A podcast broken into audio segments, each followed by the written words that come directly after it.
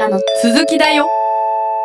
はいということで前回から始まりましたビッグファイブの基礎編。谷先生本日もよろしくお願いします。よろしくお願いします。さて前回はそもそも性格って何っていうお話をしましたよね、うんそうですよね、はい。性格の定義としてですね広い意味での行動に時間的空間的一貫性を与えているものというふうに定義されていて、うん。私たちの行動にはねある程度時間を通してねよく喋るとかですね、うん。いつもねあの人は真面目にレポートをですね、うん。えー締め切りよりもだいぶ早い段階で出すとかですね、はい。そういう一貫性があるとすればそれをね性格だというふうにね考えるという話でした。はいこの一貫性っていうね言葉がねちょっと難しいというか、まあ、行動が一貫しているとかですね、うん。あるいは一貫していないという言い方はねいろんなところでね用いられたりすると思うんですけれども、はい。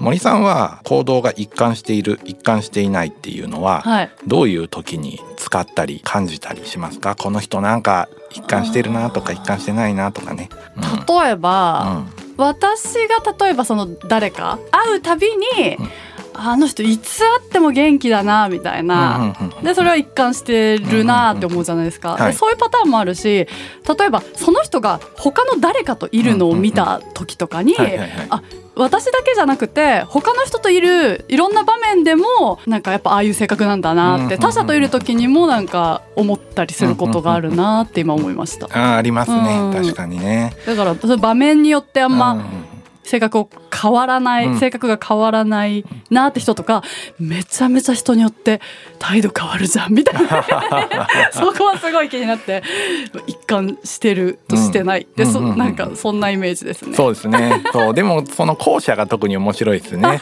あの人なんか人によって全然態度変わるじゃん。部下にはこんなにね偉そうなのに上司にはヘコヘコしてみたいなね。はい でもある意味それは一貫してるんですよね。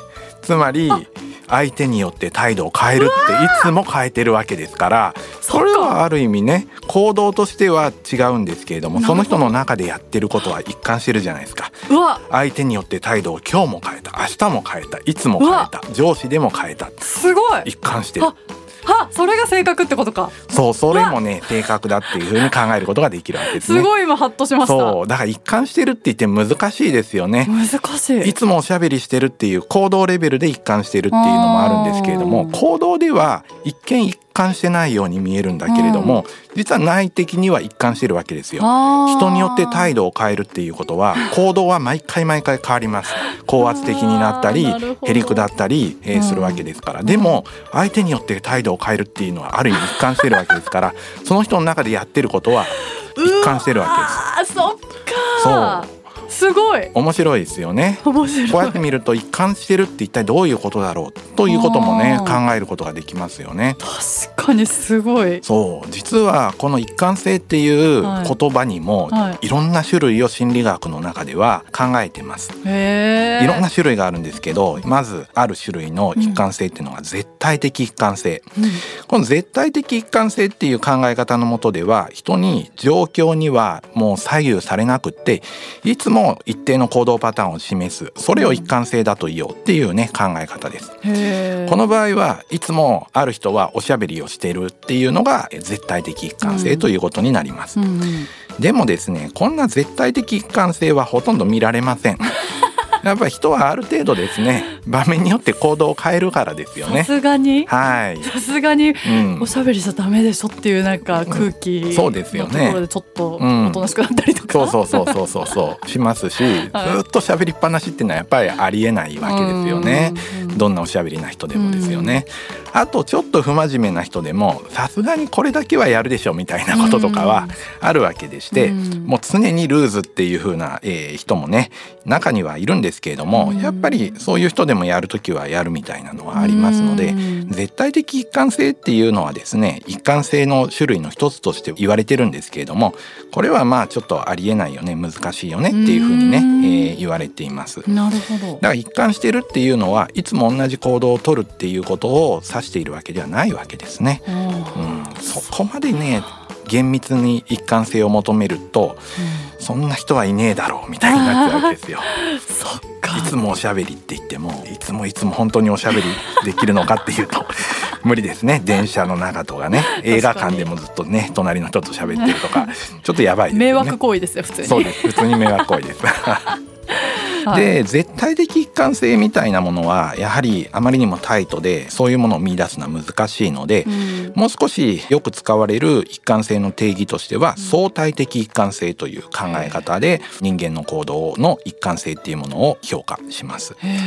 このね相対的一貫性っていう考え方は個人の行動パターンの順位に状況を通して一貫性があるということになります。順位。順位。へ簡単に言うとですねものすごくおしゃべりな人というのが、えーいたとしましょう、えうんうん。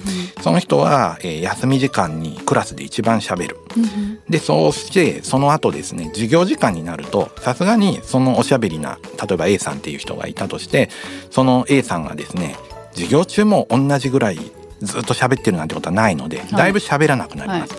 喋らなくはなるんだけれどもそれでも結構授業の中でも手を挙げて喋ったり、えーする方だから、うんやっぱクラスの中では順位としてはだいぶ喋る方だ、うんという意味で一貫してるわけですね。はあ場面が変わるとこの A さんはあんまり喋らなくなったり喋ったりうんするんですけれどもでもランクで見るとやっぱり喋る方だというふうに考えるわけですね。周りと比べてってことですねその通りです。周りと比べてまあ大体よく喋るよねという一貫性ですね。なるほど、はい。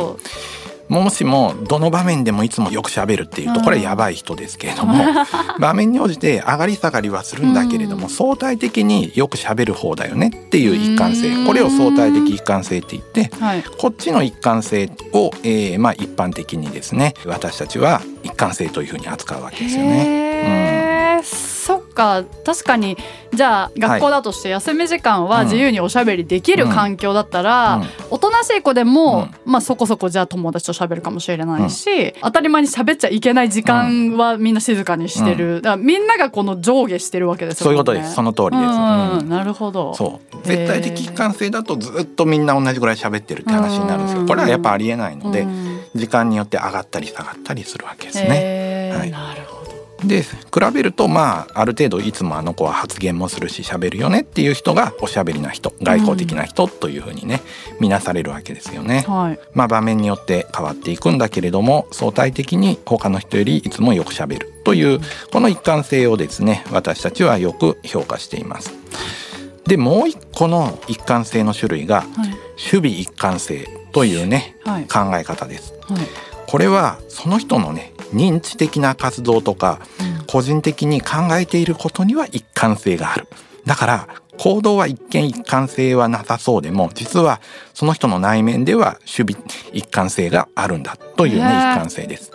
それが先ほど言った、うん。あの相手によってコロコロ態度を変えるというね一貫性になります。なるほど、うさっきのそのコロコロ態度変わるみたいなそれを例に出しましたけど、それ以外にもあこの人性格読めないなみたいな人いるじゃないですか 結構でもその人の中ではその揺るがない考え方があるみたいな、そういうことですね。そういうタイプの人もいますもんね。うん、例えばやっぱりあのちょっと経験の開発で高くって、はいい、つも意外なことを言いたいみたいな、うん。えー人とかがいるとですねそれは、えーいつも意外なことを言うわけですから コロコロ話が変わっているように思える。でもその人の中でははい。いつも人を驚かせたいとか、うんうんいつも意外なことを言いたいっていうものを持ってるっていう意味では一貫してますよね。確かに。その人の認知は一貫してるわけですよね。じゃあやっぱ周りからしたらそれって分かりづらいですね。そうですね、うん。うん、でもこれもやっぱりよく見ていると、うん。あ法則があるっていうふうになるわけですよ。あの人はいつもちょっと他の人とは違った意見を言うぞと、うん。意外なことを言うからちょっとよくわからない人だぞっていう意味で一貫してるのが見えてきますよね。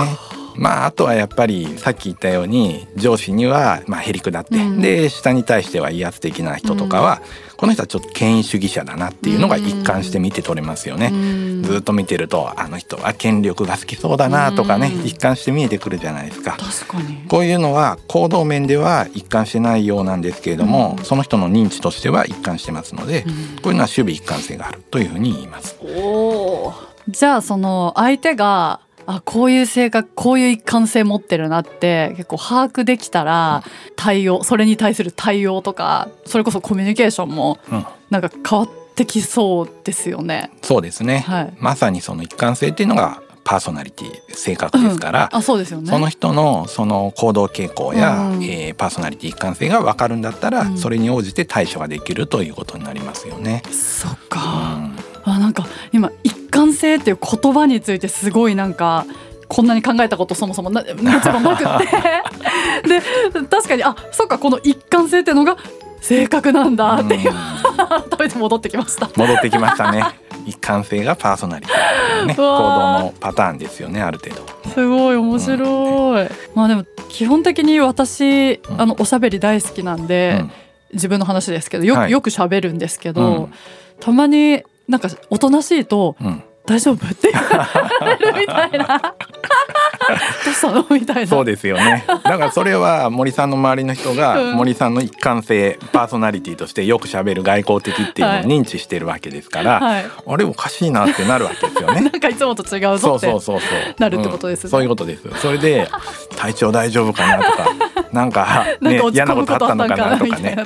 そういう対処行動をしてるわけですね森さんの性格に応じてね。あーなるほどな、うんそう思うとなんか自分ではもしかして分かってない一貫性とかがあったとしてなんか人に言われて気づくこともありそうですよね。ね。他者があ自分をこう認識してるんだ自分ってこういう行動してんだみたいな。そう思われてるんだ周りからは。みたいな、うん。私あのあすっごいこのこの番組始まった最初に戻りますけど自分が明るいのか暗いのかポジティブなのかネガティブなのかわからないみたいな悩みがあって話たびたびしてたと思うんですけど。でもやっぱ周りから見たらうん。おしゃべりでうん。基本明るいって思われてる方が多いんだなってうん。やっぱ人に言われて気づいたりすることあるんであこれなんか一貫性の話そうですね。かもしれない。うん、確かにね。周りの人がそういうのをね探して認知してるわけですよね、森さんの性格とかね行動をね。ううんん。それがやっぱじゃあ分かりにくい人はいわゆるあのミステリアスみたいに思われるのかもしれないそうですね。はい。ちょっと分かりにくいとかね、そういうのはありますよね。へーでもそれもまた一貫してるわけですよね。そうですよね、はい分かりにくいやつっていうそうそうそうそう。だから誰に聞いてもあの人分かりにくいよね、あの人分かりにくいよね、あの人分かりにくいよねってあ一貫してるって話になるじゃないですか。確かに、ね、つまり他の人の場面でも他の人の場面でもうんみんなあんまり自分のことを喋らなかったり、うん分かりやすい話をしてくれなかったりするからうんそうなるんですよね。あ一貫してる。ー面白い ねえ面白いですね。一貫性って一言で言っても、はいいろんな捉え方ができるわけですよね。本当ですね、うんで、えーまあ元に戻りますとそんな厳密なね絶対的な一貫性のことを指してるわけではないよと、うん。あくまで他の人と比べてねある程度いつも喋るよとかある程度いつもね真面目にね締め切り守るよみたいなところをね、パーソナリティと言ってるわけでして、うん。まあ一貫性っていうのはすごい厳密にね決められてるものじゃなくて、うんうん。そういう内面での一貫性とか、うん。相対レベルでの一貫性みたいなものを基本的には使ってると思ってもらうといいですね。はい、うん。よくわかりました。これからこのビッグファイブだったり性格の話を考えるときにこの一貫性っていうのがすごい頭にピョンって出てきそうです よかったですね。はい、はい。パーソナリティの定義の一番難しいとこですよね。うん。やっぱりパーソナリティのですね授業とかするとですねそんなね一貫していることって人間にはないじゃんというようなねうん。そういうねツッコミは必ず入ってくるわけですようね。人間の行動っていうのは状況によって変わるものだからうんずっと同じ行動をしている人なんかいないわけでうん。だから一貫性なんてないから人のパーソナリティなんてものは存在しないんじゃないか。こんな批判だってねあるんですね。しかもそれはね当時社会心理学の有名なね研究者からねパーソナリティなんてものは存在しないというようなね、うん。そんな批判が行われてですね実際にですねその特性状況論争っていうのがもう10年20年とかアメリカでは続いた時期がありました。だからねこの一貫性っていうのはこのパーソナリティを考える肝の部分にもなってるわけですね。おー。やっぱ基礎編いいですね。いいですね。ちょっと改めてね。はい。いいですね基礎編、はいいやということで今回は、まあ、性格研究のね歴史の、まあ、中でこの一貫性っていうものについてうん、がまあすごい大事なキーワードになるってことで、うん。一貫性の話がすごい膨らんで 面白かったんですけど、ままあじゃあ次からはもっと古いそうですね。はい、はい、もう研究の歴史うん、についてやっていきたいと思いますので本日はここまでです。また次回お楽しみに。それではまたお会いしましょう。さようなら。ビッグファイブ私って何者？心理学雑談では月額500円でサポーターを募集しています。サポーターになっていただいた方には番組オリジナルステッカーをお送りして月1回の収録の一部を見学してもらいながら質問にも答えていこうと思います詳しくはこのエピソードの概要欄からチェックしてください。あなたもこの番組の輪に入りませんか？たくさんのご参加お待ちしています。